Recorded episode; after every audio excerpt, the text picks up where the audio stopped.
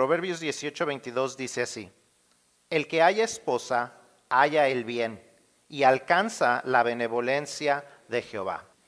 Eh, pensaba yo, trataba de meditar en cuanto a si el mensaje debería de cambiar para hoy. Eh, sé que mucha gente está predicando acerca del temor y, acerca de estas cosas y pensaba yo, eh, ¿será que necesito cambiar lo que estamos hablando? Pero regreso al mismo punto eh, que decía yo hace rato, nada es sorpresa para Dios. Todo esto que está sucediendo no está como que agarró a Dios imprevisto. Así es que si Él ha establecido ciertas cosas por las que estamos hablando, creo que es importante que continuemos haciéndolo, sin ignorar el hecho de que Dios es un Dios eh, que nos está dando oportunidades de arrepentimiento y seguramente que todo esto que está pasando debe ser una, un tiempo para nosotros a reflexionar y ver qué es lo que está sucediendo en nuestras vidas. Eh, tal vez estemos eh, en alguna situación o en algún pecado de lo cual necesitamos arrepentirnos, pero tal vez simplemente hemos estado viviendo una vida cómoda y no nos damos cuenta de cómo la gente fácilmente puede... Eh, de un día a otro enfermarse y, morir y la gente necesita conocer a Cristo. Pero vamos a continuar hablando de esto porque eh, a mi parecer, ¿verdad? Yo no sé, no, no leo el futuro, no soy adivino, pero por lo que la Biblia dice, no veo esto como una señal de que ya se nos va a acabar el mundo.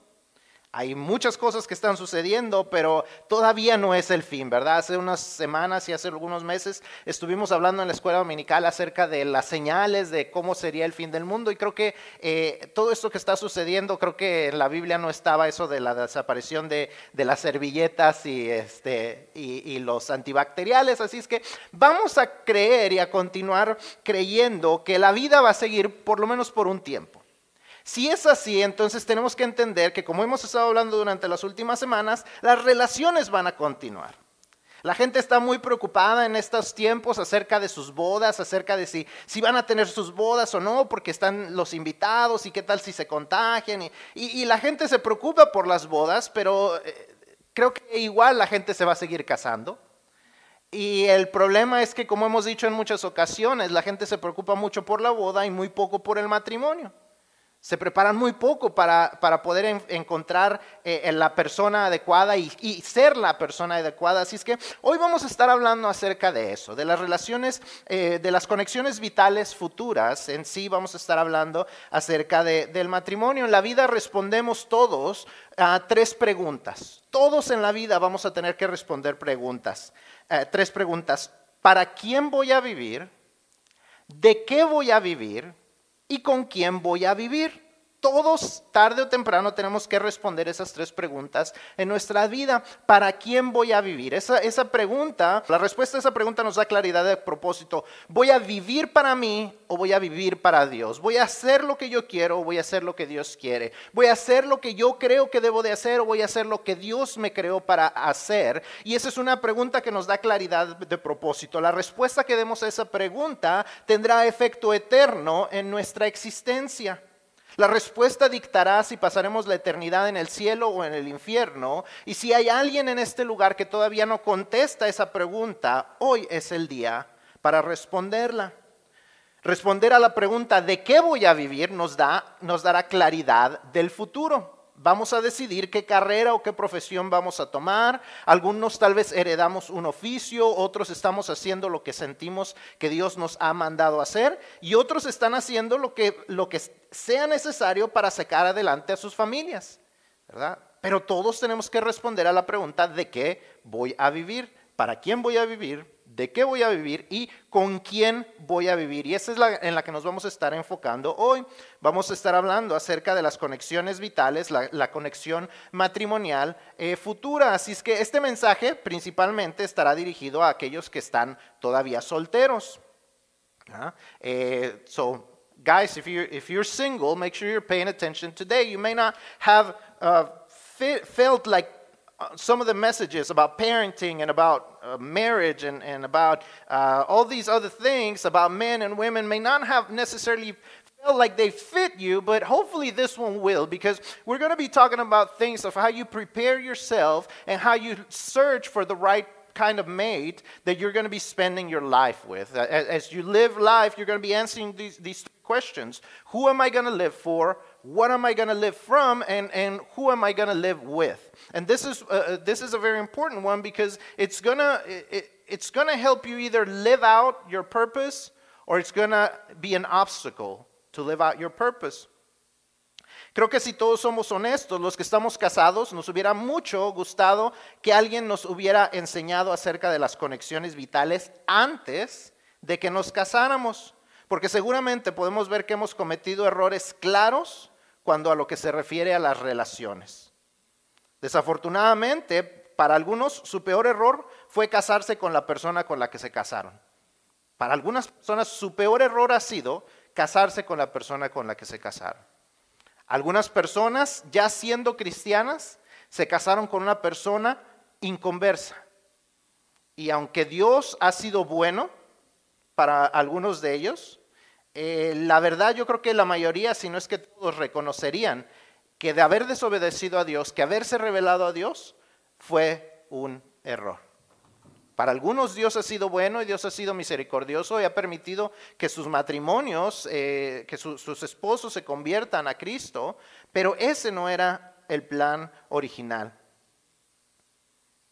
Algunos de nosotros eh, nos casamos con la persona perfecta para nosotros. Yo, yo me casé con la persona perfecta para mí. Pero igual eh, cometemos errores al no hacer o no ver ciertas cosas, tanto en ellos como en nosotros, eh, que han tenido grandes consecuencias. No hemos, deberíamos haber tomado en cuenta arreglar ciertas cosas antes de casarnos que nos hubieran evitado muchos conflictos. Y puesto que todavía no se inventa nadie la máquina del tiempo en la cual podemos regresar a corregir nuestros errores, lo que nos toca hacer pues es eh, tratar que nuestras relaciones mejoren y buscar ayuda en especial la ayuda de Dios, y, segundo, buscar consejo adecuado de personas ya sea con experiencia o de consejería profesional. Ah, ya cuando estamos casados se pueden corregir y gracias a Dios eh, tal vez muchos de ustedes han tenido esa, esa oportunidad de corregir cosas, pero ¿cuántos de, nosotros no nos hubiera eh, gustado haberlas corregido desde antes? Evitar muchos de esos eh, conflictos que hemos vivido y que podríamos haber corregido si hubiéramos hecho las cosas conforme a lo que Dios nos dice. Otra cosa que nos, nos, queda hacer es aprender las cosas que vamos a ver hoy, no para que nosotros nos busquemos otra pareja, sino para ayudarle a nuestros hijos y en ocasiones para estorbarle a nuestros hijos, para que ellos no cometan errores en, en su manera de escoger a la persona con la que pasarán el resto de sus vidas. Es que si usted está casado no esté pensando, ay, ahora sí ya voy a saber cómo encontrarme otro. No, es para que usted le ayude a alguien más, ¿ok? Ya sea sus hijos, sus nietos, sus sobrinos, amigos solteros que usted tenga, ponga atención lo que vamos a estar hablando para que usted pueda dar consejos sabios y adecuados a esa persona. Muchos de nosotros hemos visto personas solteras que los vemos con la pareja equivocada, pero no sabemos cómo decirles que esa es la persona equivocada. No sabemos cómo decirles, hay esas cosas que te van a causar problemas. Así es que vamos a ver lo que la Biblia aconseja y entonces vamos a, saber cómo dar un buen consejo sabio. Cuando la gente se pregunta entre sí, eh, ¿qué es lo que buscan en una pareja? ¿Cuáles son las respuestas normales? ¿Qué es lo que la gente busca en una pareja? Que sean atractivos, que sean guapos, estabilidad económica, papeles. Es, algo, digo, yo pregunté, ¿verdad? Buscan que sean inteligentes, trabajadores, amables, etcétera, ¿verdad? Eh, ojalá también piensen, si son cristianos, en que la otra persona sea eh, no solamente alguien que se dice ser creyente, pero una persona que realmente es un seguidor o una seguidora de Cristo, ¿verdad? Eh, pero ¿es eso suficiente para que una relación funcione? What are you seeking from a, a, a, prospective spouse? What are you seeking from the person that you're going to marry? Have you thought about it? You might not think, be thinking about it. You might be thinking that you're too young, but the, the truth is, if you don't start thinking about it right now, then basically anyone will do. Anyone who says I love you will do. But if you have expectations, if you if you have high expectations of the other person and you have high expectations of yourself, then hopefully you're going to make a lot better choice, uh, much better choices than than what a lot of people around you have probably made. Esta mañana vamos a estar hablando de lo que un soltero debe no solamente de buscar en otra pareja, sino que se debe asegurar que puede ofrecer también estas cosas a otra persona, ¿verdad? Porque en ocasiones el soltero requiere mucho y tiene muy poco que ofrecer. Alguien decía en una digo, se decía en una rima infantil que yo creo muchos se saben, los que son como de mi edad para arriba por lo se la han de saber, arroz con leche, me quiero casar con una señorita de San Nicolás que sepa coser, que sepa, que sepa bordar y que sepa abrir la puerta para ir a jugar. Era lo que decía la rima, ¿no? Eh, eh, y, tenía que ser hacendosa y aparte aceptar la inmadurez del muchacho. Él quería que ella fuera mujer de su casa, pero él también quería seguir jugando. Y, nos parece chistoso, es una rima infantil, pero me temo que muchos jóvenes adultos que pide, continúan pidiendo lo mismo que la otra persona tenga mucho que ofrecer mientras ellos quieren seguir jugando con la vida. Muchos quieren princesas y no se dan cuenta que todavía son sapos. Entonces tiene uno que ser cuidadoso, tiene que saber qué es lo que uno espera de la persona, pero también eh, saber qué va a ofrecer. Y es lo que vamos a estar hablando en esta mañana. Así es que para, para, que las conexiones vitales futuras funcionen conforme a su diseño y para no repetir los errores del pasado, sino para que puedan vivir el propósito que Dios nos ha dado para las conexiones vitales, la pareja debe preocuparse por estas cosas que vamos a estar hablando en, en esta mañana. Para que las conexiones vitales futuras funcionen y no, sea, no creen una familia disfuncional como la que vimos la semana pasada, la pareja tiene que empezar con estas ciertos atributos, con estas cosas, ¿verdad? La pareja, primero que nada, debe de tener unidad espiritual. ¿Está usted llenando su bosquejo? Esta es la primera palabra. Debe de tener unidad espiritual. There should be spiritual unity. Mucha gente cree que lo espiritual es secundario y, y, cada uno, y que cada uno de ellos puede creer lo que quiera. Al fin que el amor todo lo puede. Es lo que dice la gente. Pero la Biblia es clara al respecto. Según a los Corintios 6, 14 y 15 dice, no os unáis en yugo desigual con los incrédulos, porque ¿qué compañerismo tiene la justicia con la injusticia? ¿Y qué comunión la luz con las tinieblas? ¿Y qué concordancia Cristo con Belial? ¿O qué parte el creyente con el incrédulo? 2 Corinthians 6, 14, 15 says, Don't become partners with those who do not believe. For what partnership is there between righteousness and lawlessness? Or what fellowship does light have with darkness? What agreement does Christ have with Belial? Or what does a believer have in common with an unbeliever? Sin unidad espiritual no puede haber comunión. No puede haber concordia. Al contrario, hay lo contrario a la concordia, que es qué? Discordia. Cuando vengan los hijos ¿Dónde van a, terminar? ¿Dónde van a estar los domingos? ¿Con la mamá a la iglesia bautista? ¿El siguiente domingo con el papá en el zoológico? ¿Se casaron con un musulmán y entonces la siguiente semana se van a la mezquita con los abuelos? ¿Qué va a ser de esos niños? What will happen to your children if, if, if, you, if there is no spiritual unity with the person that you marry? Love does not conquer all, it is not enough. You must make sure that there's spiritual unity. Y tal vez pueden decir, es que ah, pues no vamos a tener niños, así es que ese no va a ser un problema. Cada quien el domingo va a hacer lo que quiere y, y después nos juntamos. Pero ¿qué tal cuando vengan los problemas? ¿A dónde van a acudir? ¿Cómo se van a comunicar? Romanos 1, 11 al 12 dice, porque deseo veros, está hablando Pablo a, los, a los romanos y les dice, para comunicaros algún don espiritual a fin de que seáis confirmados, esto es, para ser mutuamente confortados por la fe que nos, que nos es común a vosotros y a mí. Para que haya conforte, para que haya algo en común, tiene que haber una fe que nos apoye. Cuando estamos pasando por necesidades, cuando estamos pasando por problemas, ¿qué es lo que nos va a unir a esa persona? Cuando viene el cáncer, cuando viene un mal parto, una pérdida de un bebé. ¿A dónde van a acudir esas personas si no pueden creer en el mismo Dios? There must be spiritual unity because the Bible says, as Paul talks to the Romans in Romans 1:11 says, For I want very much to see you, so that I may impart to you some spiritual gift to strengthen you. That is, to be mutually encouraged by each other's faith, both yours and mine. As, as you share faith, then that's what's going to help you encourage one another. You cannot encourage one another if you do not share the same faith. What will happen? If there's cancer, if there's a miscarriage? How will that person support you if they do not believe in the same God that you are saying that has control over all things?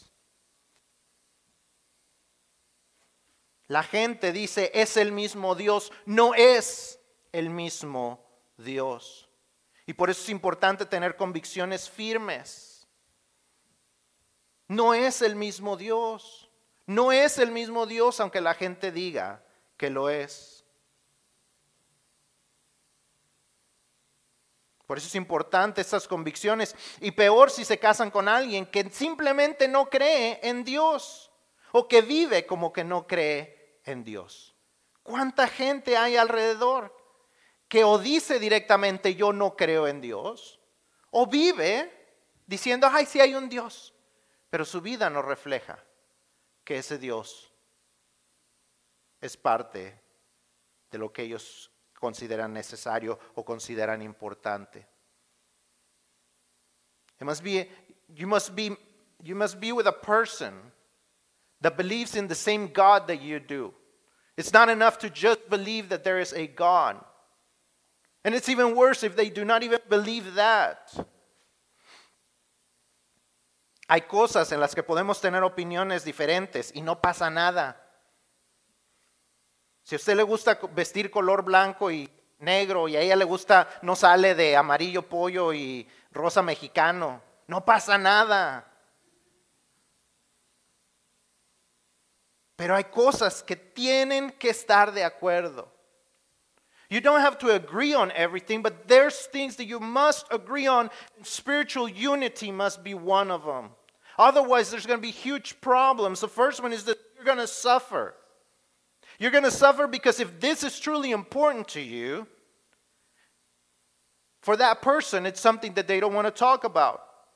And everything that, that, that you're excited about what God does in your life, you have to keep it quiet. You have to keep it to yourself.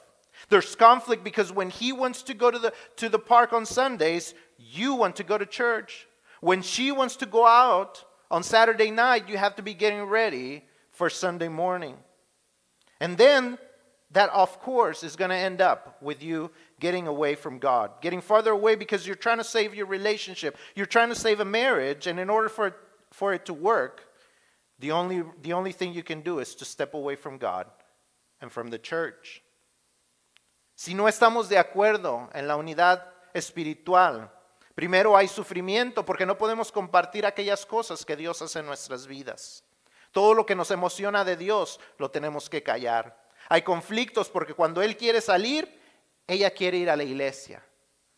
Cuando ella quiere salir a las fiestas el sábado, Él se tiene que arreglar para el domingo. Y claro, eso lleva a un alejamiento de Dios porque por salvar la relación, por salvar el matrimonio, por hacerlo funcionar, se aleja de Dios y de la iglesia. Así que comienza la relación bien. No te esperes hasta que ya te enamoraste y no quieras dejar a esa persona. Desde el principio toma la decisión de que no comenzarás una relación con una persona inconversa. Busca a alguien que apoyará tu ministerio. El mundo y el diablo te desalentará de servir y seguir a Dios. Tu pareja debe de ser el refugio para las tormentas. You gotta marry someone who's gonna encourage you, not someone who's gonna discourage you from serving God and living your life for Him. You have to have someone who will be a shelter in the midst of the storms that life brings. And you can only have that if that person is truly a Christ follower. Y por cierto, nosotros los casados debemos estar alentando a nuestra pareja, animándolo o animándola para crecer espiritualmente. Eso es lo que le estamos diciendo a los jóvenes. Tenemos nosotros los mayores y los, los casados demostrárselos a ellos. Podemos hablar mucho, pero si nuestros matrimonios no están reflejando eso, será difícil que ellos quieran hacerlo. Por eso la gente a veces se asusta, no, pues si mi matrimonio va a estar como el de los hermanos, pues mejor no me caso.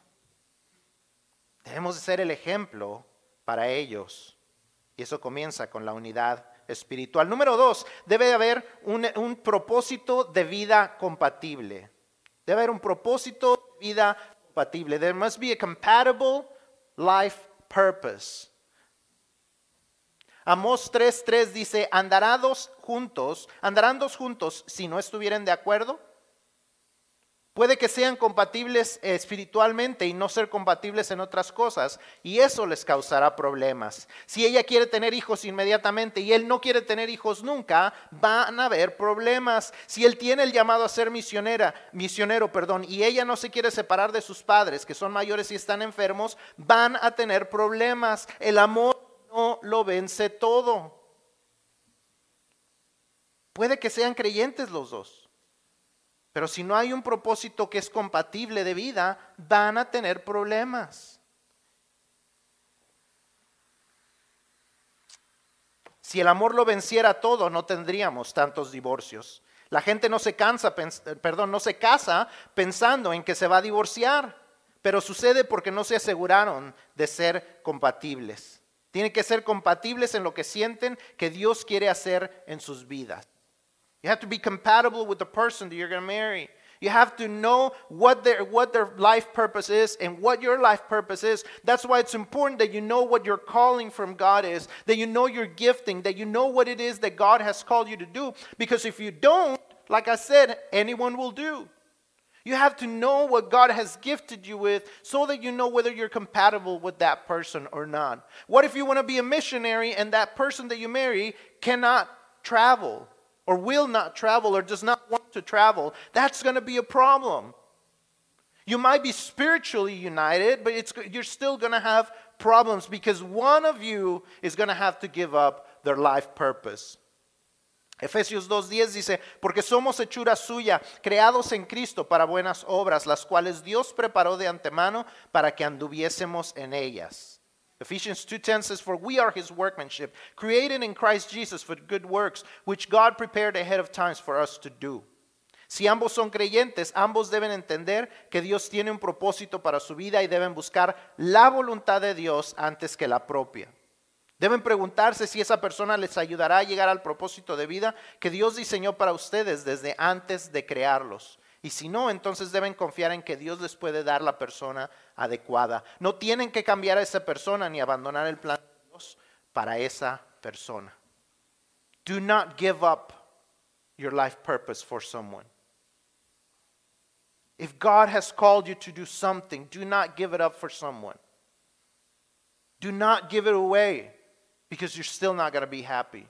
If you think that person's going to be happy, it's going to make you happy, and that it, what it's going to cost you is that you give up your life purpose, your life calling from God, you're still not going to be happy. Primera de Pedro 4:10 dice, cada uno según el don que ha recibido, ministrelo a otros, perdón, a los otros, como buenos administradores de la multiforme gracia de Dios. Como dije antes, Aún los dones deben de ser compatibles, deben de ser buenos administradores de la gracia de Dios. Si ella tiene el don de compartir y él no, van a tener problemas. Porque ella va a querer dar dinero y él va a decir, oh, tú nomás siempre dando dinero. Y va a haber problemas. Tiene que haber compatibilidad en los dones. You must be compatible in your gifting.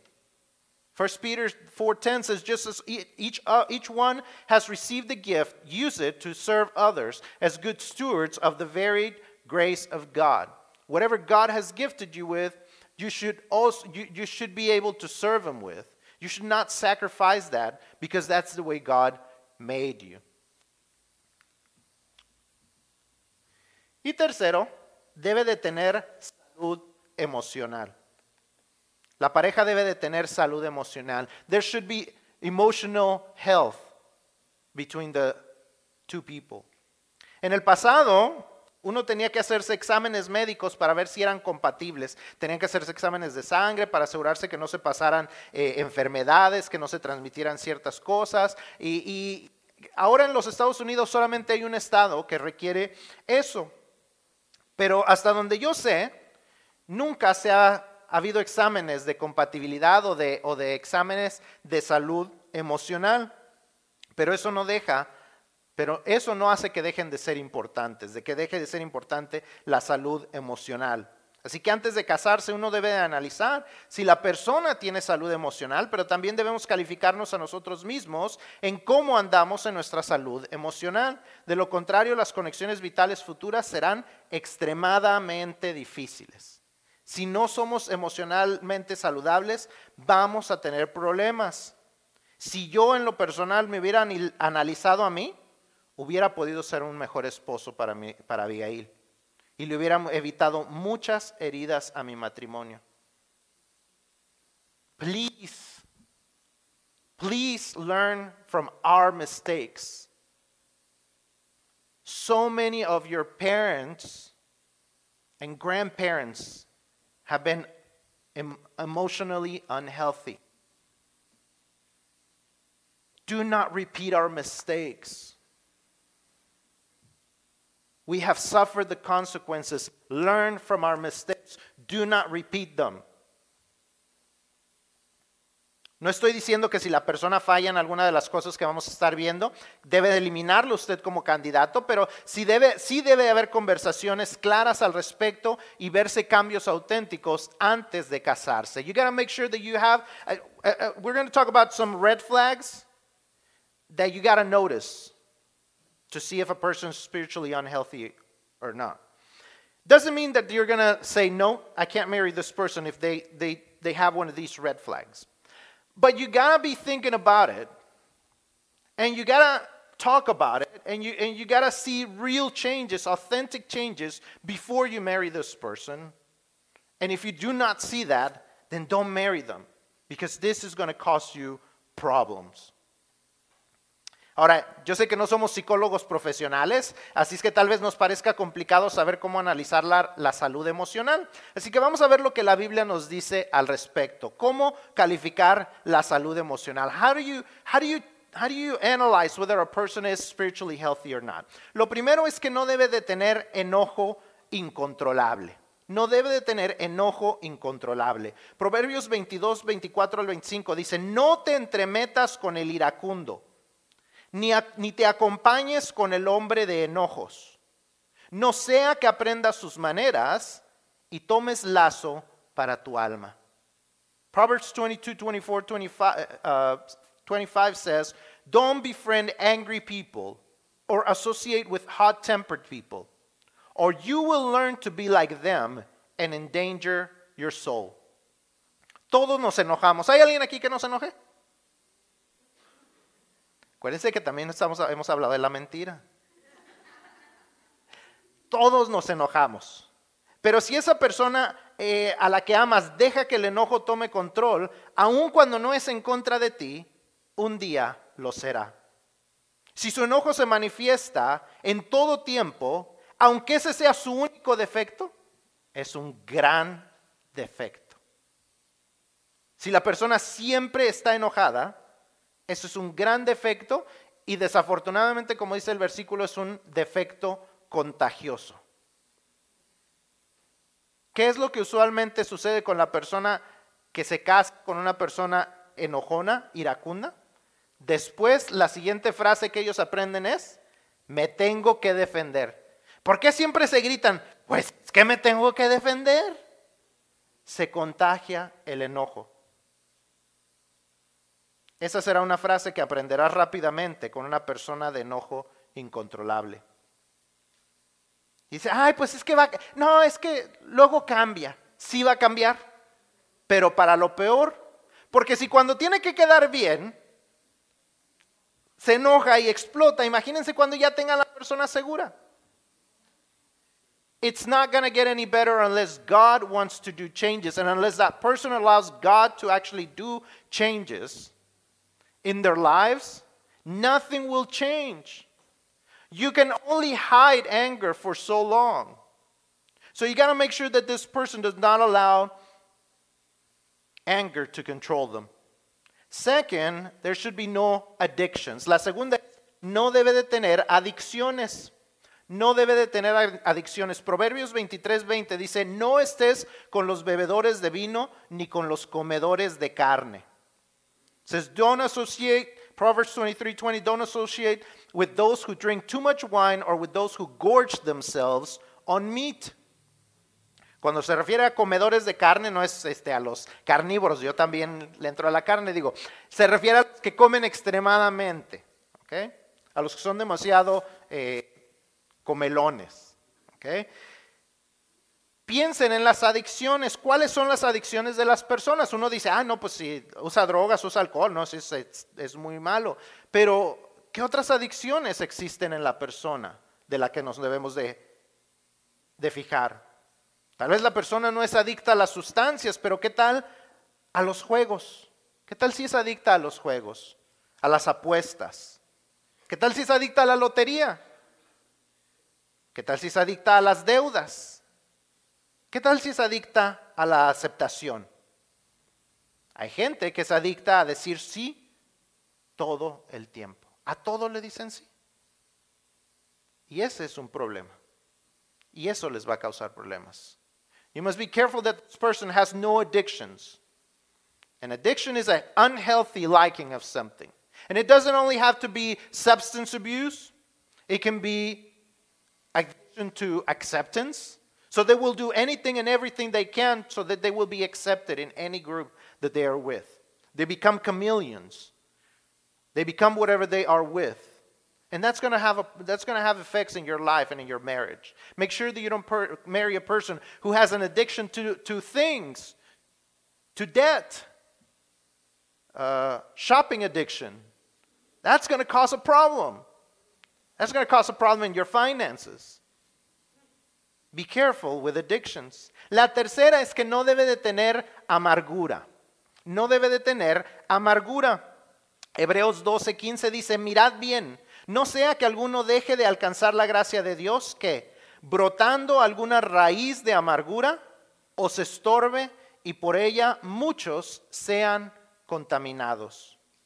There should be no bitterness in them. Hebrew 12, 12 15 says, Make sure that no one falls short of the grace of God, that no root of bitterness springs up, causing trouble and defiling many.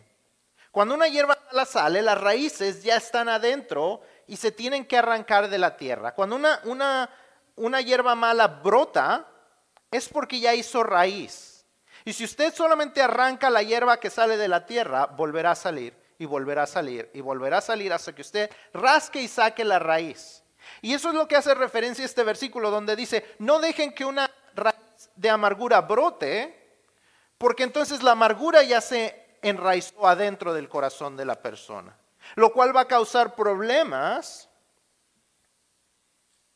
Dice, os estorbará y muchos serán contaminados. Una persona que vive con amargura en su corazón va a contaminar su matrimonio. Si hay amargura en tu corazón, tienes que dejar que Dios trate con eso. If there is bitterness in your heart, if there's something that, that, that has been rooted into your heart of, with bitterness, with unforgiveness, you got to take care of it. Because otherwise, when you marry a person, it's going to give you all problems. It's going to have uh, it's going to have an effect in your marriage. You will not be able to do certain things with this person because there's unforgiveness and there's bitterness in your heart.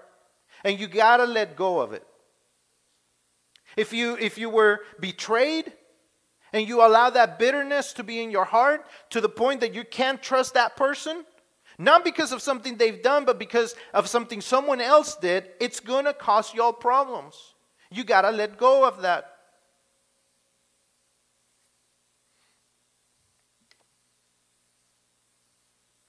La persona que siempre tiene amargura necesita encontrar la raíz de esa amargura y arrancarla o le seguirá estorbando y por, ah, por ahí te va a llevar a ti o tú vas a contaminar a alguien más.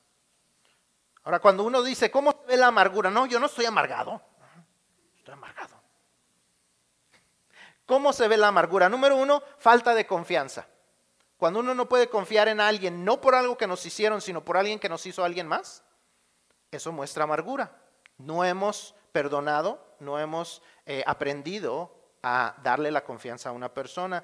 ¿Cómo se ve la amargura? Siempre hay una razón para quejarse. ¿Usted conoce gente que siempre se queja de todo? Si está demasiado caliente porque está calor, si está demasiado frío porque está frío, si, eh, si fue amarillo porque ellos lo querían rojo y si lo pintan de rojo, ay no, pues nomás hacen lo que, lo que la gente les dice, no tienen convicciones. De todo se queja la gente. Hay gente que todo tiene una razón para quejarse. Eso demuestra amargura. Una persona que siempre culpa a otros de su mala fortuna es una persona que está amargada. Una persona, no, es que el presidente, no, es que porque soy mexicano, no, es que por esto. nunca, ellos nunca hicieron nada malo. Siempre es la razón de su sufrimiento alguien más. Y otra es lo que dice Proverbios 20:20. Dice, al que maldice a su padre o a su madre, se le apagará su lámpara en oscuridad tenebrosa.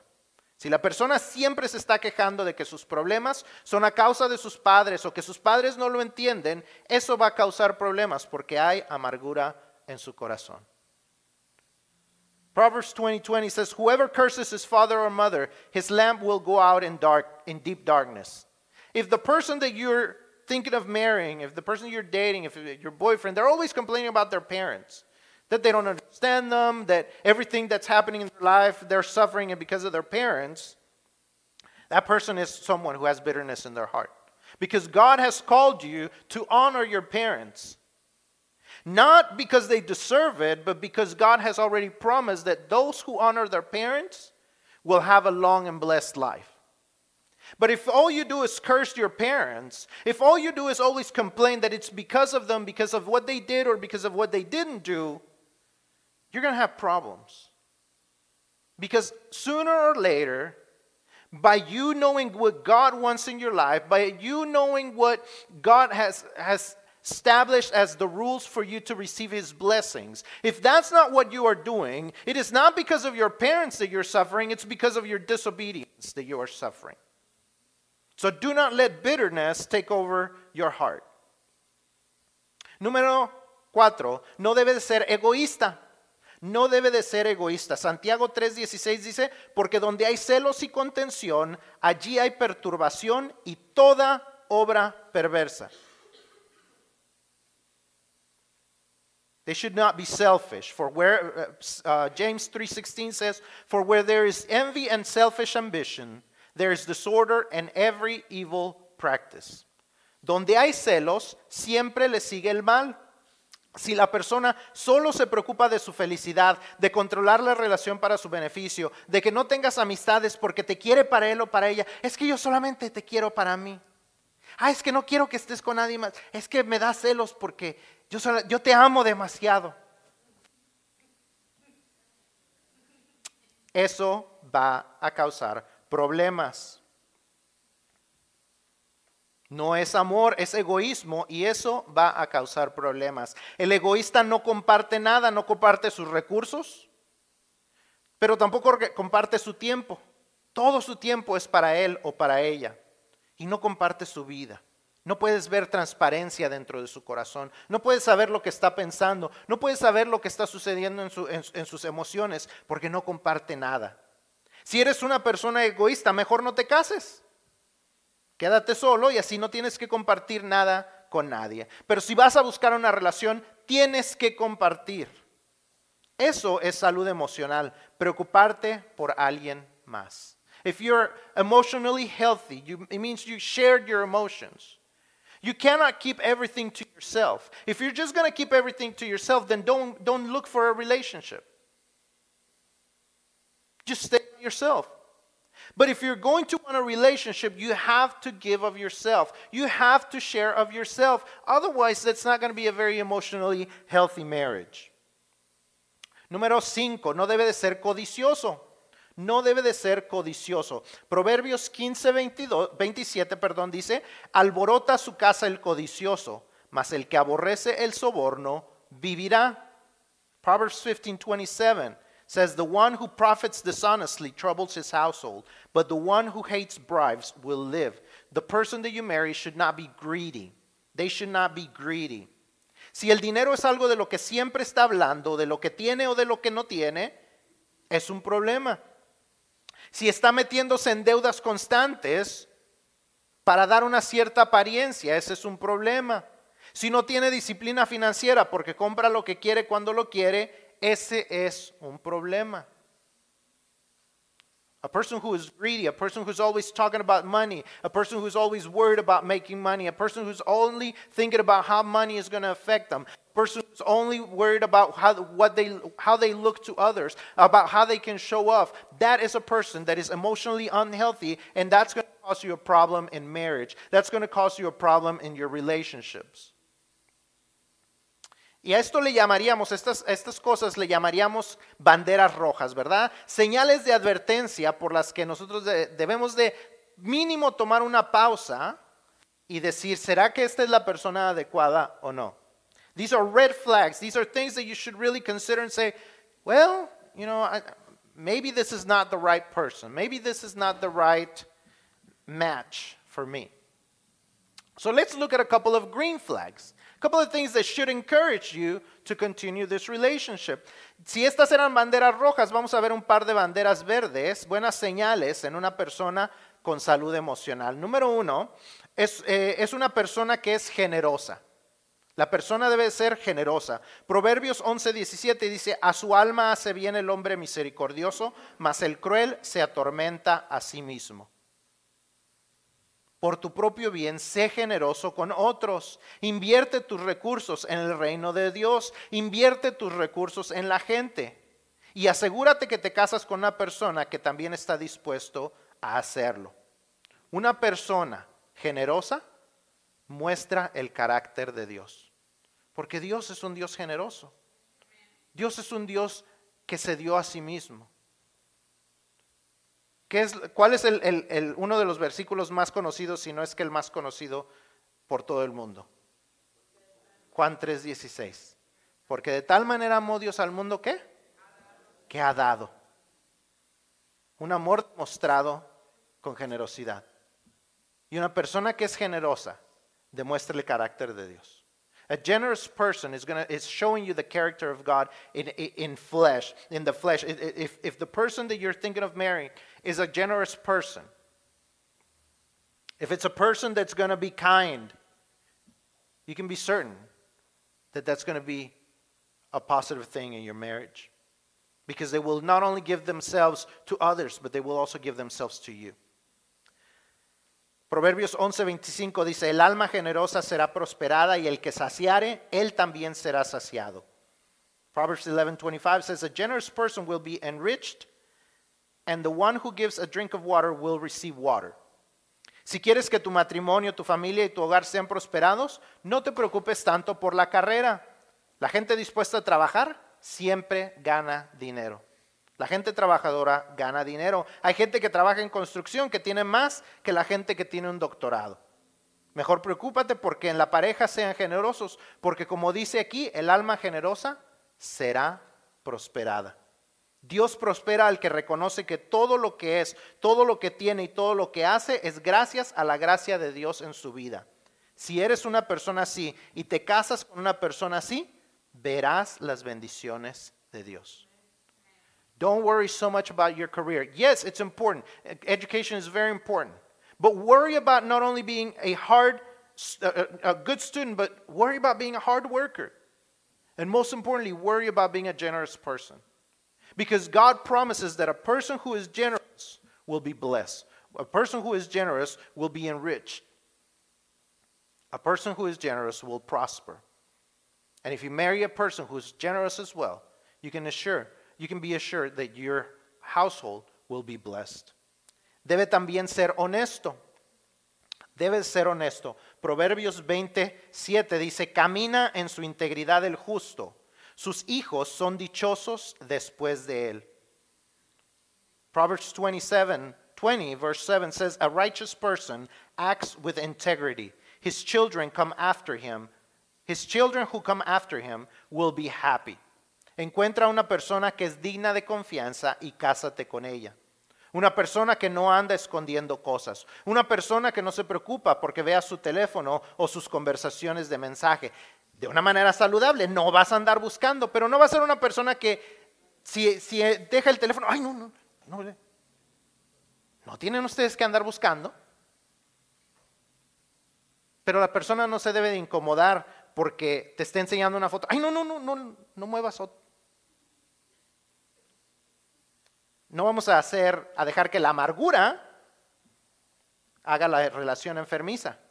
Pero si es una persona honesta, si es una persona abierta, si es una persona transparente, una persona íntegra, como dice el versículo, puedes asegurarte que esa persona será un buen padre o una buena madre para tus hijos.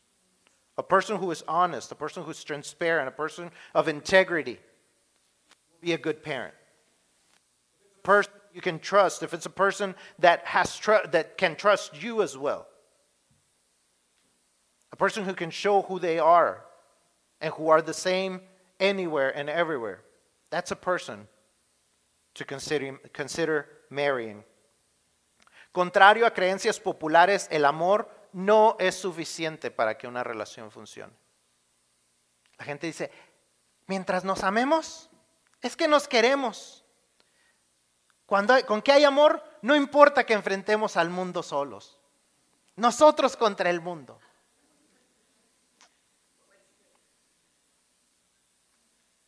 Tiene que haber esa unidad espiritual. Tiene que haber esa compatibilidad de propósito de vida. Y tiene que haber salud emocional para que batallen lo menos posible. ¿Para qué tener una relación en la que estamos peleando contra el mundo? Cuando podríamos estar avanzando en una relación prosperada y bendecida por Dios. It's not you against the world, it's not you and the person you marry against the world. If you're willing to follow God's principles of spiritual unity, of compatibility of purpose, and of uh, emotional health. If you will do these things, God will bless your relationship. And I understand that you may not be thinking about those things at this moment, but if you don't start making plans right now, if you don't start thinking about the things that are acceptable to you, you will find yourself in a situation where you'll have to compromise, where you'll make bad choices, and you will shrink your opportunity to be blessed.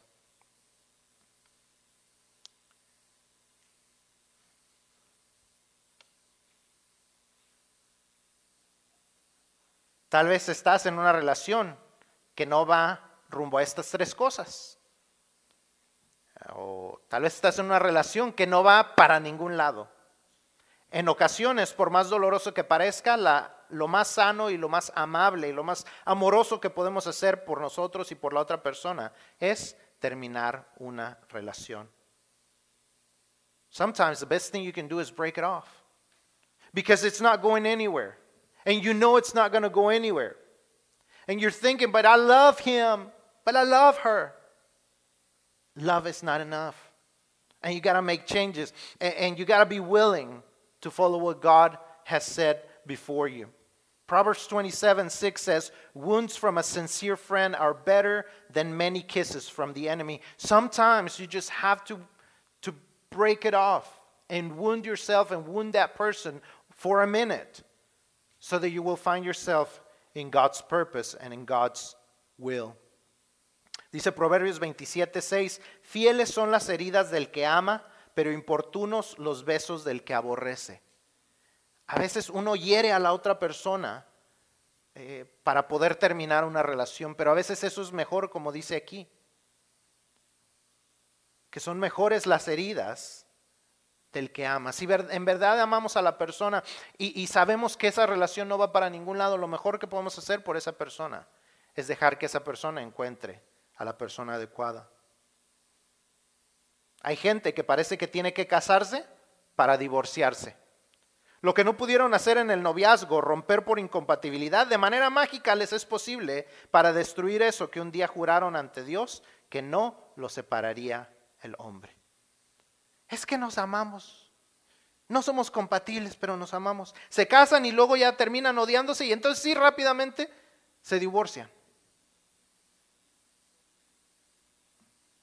It seems like people have to get married to get divorced sometimes. They can't break it off. They keep going back and forth in relationships, in a relationship that's unhealthy. They can't seem to get away from one another, but then they get married.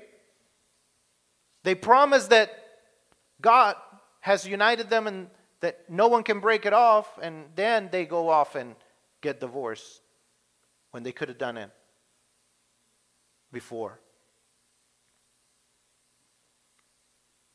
Nosotros como padres No tengamos temor de estorbarles a nuestros hijos, para que no tomen decisiones de las cuales se arrepentirán toda su vida. Que si al final las toman, no sea porque nosotros no tuvimos el valor de decirles y estorbarles para que no lo hicieran. Nosotros como padres debemos hacer nuestra mayor parte para que ellos no entren en esas relaciones y no terminen en esos matrimonios. Y como dije al principio, todo esto responde a la gran pregunta, ¿con quién voy a vivir? Pero la pregunta más importante a contestar es, ¿por quién voy a vivir? Si tu respuesta todavía no es por Cristo como mi Salvador, este es la, el tiempo para hacerlo. Today we answer, or, or, or we found the tools to answer the question, who am I going to live with? But a more important question to answer is who am I going to live for? And if you're not ready to answer, I'm, I'm going to live for Jesus, then you really got to get yourself ready for that. You got to really be making that decision as soon as possible. As we look around, the reality is that not only this disease, but so many other diseases can turn our lives upside down from one day to the next. Not only diseases, but a car accident, a shooting.